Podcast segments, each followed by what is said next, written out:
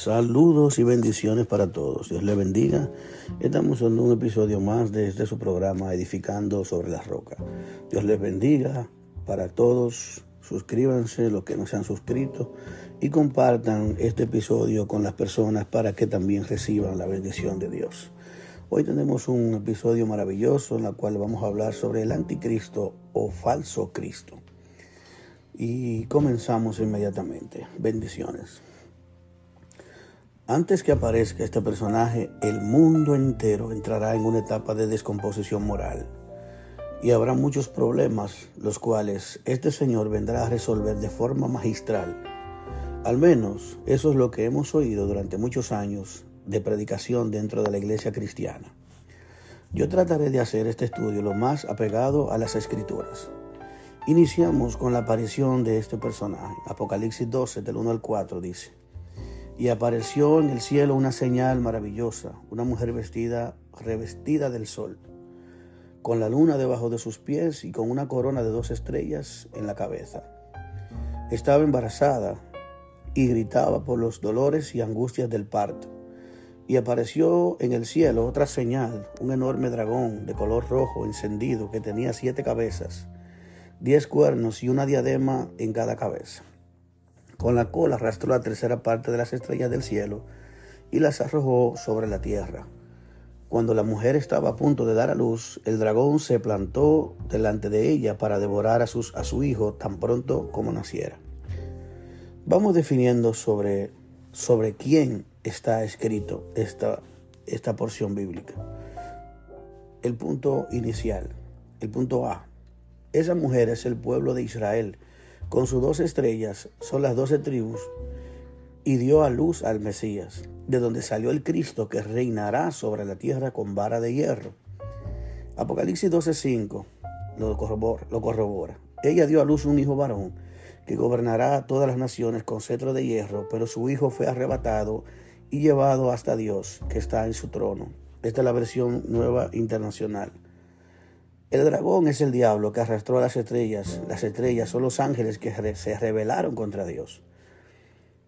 Y Apocalipsis 12:9 lo dice de la siguiente manera. Así fue expulsado el gran dragón, aquella serpiente antigua que se llama Diablo y Satanás, que engaña al mundo entero, junto con sus ángeles, fue arrojado a la tierra. Miren que no estamos interpretando, sino leyendo las escrituras. Veamos que en el tiempo del fin el diablo tendrá una batalla cósmica contra Miguel y sus ángeles y serán expulsados del cielo hasta la tierra. Es por esto que la tierra tendrá la peor manifestación demoníaca en la historia del hombre. Por eso las escrituras dicen tantas cosas sobre estas manifestaciones. En 2 Timoteo 3, del 1 al 7, nos habla cómo serán las personas en los tiempos del fin. Dice así, la nueva versión internacional. Ahora bien, ten cuenta, ten en cuenta que en los últimos días vendrán tiempos difíciles la gente estará llena de egoísmo y avaricia. Serán jactanciosos, arrogantes, blasfemos, desobedientes a los padres, ingratos, impíos, insensibles, implacables, calumniadores, libertinos, despiadados, enemigos de todo lo bueno, traicioneros, impetuosos, vanidosos y más amigos del placer que de Dios. Aparentarán ser devotos, pero su conducta desmentirá el poder de la devoción. Con esa gente ni te metas. Así son los que van de casa en casa cautivando a mujeres débiles, cargadas de pecado, que se dejan llevar por toda clase de pasiones. Ellas siempre están aprendiendo, pero nunca logran conocer la verdad. El mundo entrará, amados, en una etapa llena de desorden, como lo vemos y hemos iniciado ya a través de esas escrituras este camino. Ya hemos iniciado ese camino de descomposición en la que el mundo va a entrar y lo que la Biblia describió a través de Timoteo y el apóstol Pablo en lo, que, lo que leímos anterior. En Mateo 24, 12 dice, Jesús también profetizó que por haberse multiplicado la maldad, el amor de muchos se enfriará. Dice, habrá tanta maldad que el amor de muchos se enfriará. Mateo 24, 12. Habrá una gran manifestación de grandes y de falsos profetas.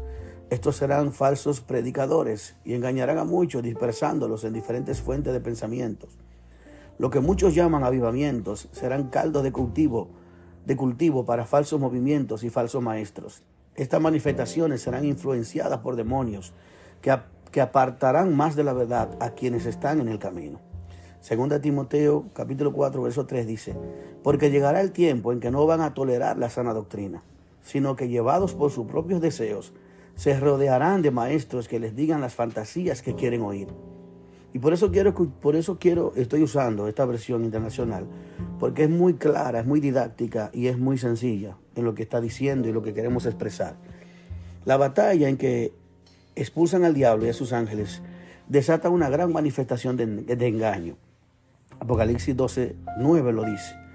Así fue expulsado el gran dragón, aquella serpiente antigua que se llama Diablo y Satanás, que engaña al mundo entero.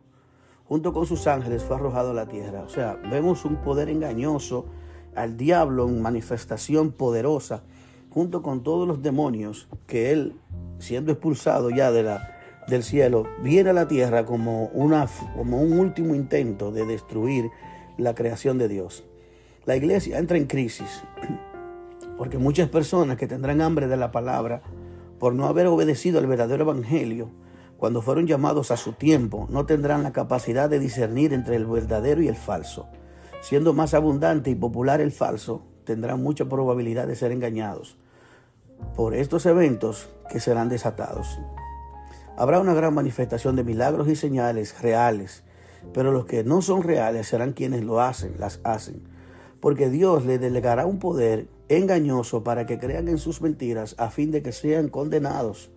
En 2 de Tesalonicenses 2, del 9 al 12, dice, el malvado vendrá por obra de Satanás, con toda clase de milagros, señales y prodigios falsos. Con toda perversidad engañará a los que se pierden por haberse negado a amar a la verdad y así ser salvos. Por eso Dios le envía un poder engañoso para que crean en la mentira Así serán condenados todos los que creen en la, no creen en la verdad, sino que se deleitaron en la maldad. Con tantos milagros, muchos creyentes que persiguen a quienes hacen milagros serán seducidos y fácilmente engañados. Mateo 24, de 24 al 25 dice, porque surgirán falsos cristos y falsos profetas que harán grandes señales y milagros para engañar, de ser posible, aún a los elegidos. Fíjense de que se lo he dicho a ustedes de antemano. Pero cuando este personaje, amados, aparezca, será ahora contra Dios. Al principio el diablo usará, usaría falsos predicadores y luego en la otra etapa el anticristo se levantará contra la iglesia verdadera, ya que la iglesia falsa aceptará sus propuestas antes de la venida del verdadero Mesías. Oiga bien, en Mateo 13, del 24 al 30, dice, otra parábola les propuso, el reino celestial fue comparado a un hombre que sembró buena semilla en su campo, pero cuando los hombres dormían, venía su enemigo, se eh, sobresembró cizañas en medio del trigo y escapó. Cuando germinó el tallo y dio fruto, entonces aparecieron también las cizañas.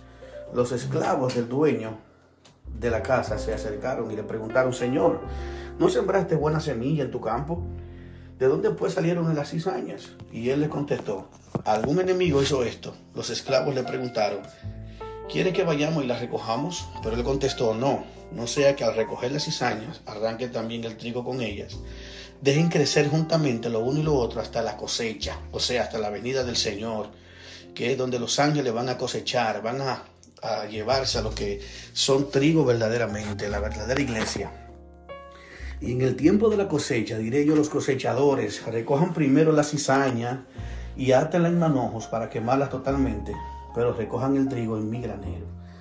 Por eso es que esa parte donde las cizañas serán recogidas es lo que llamamos la apostasía.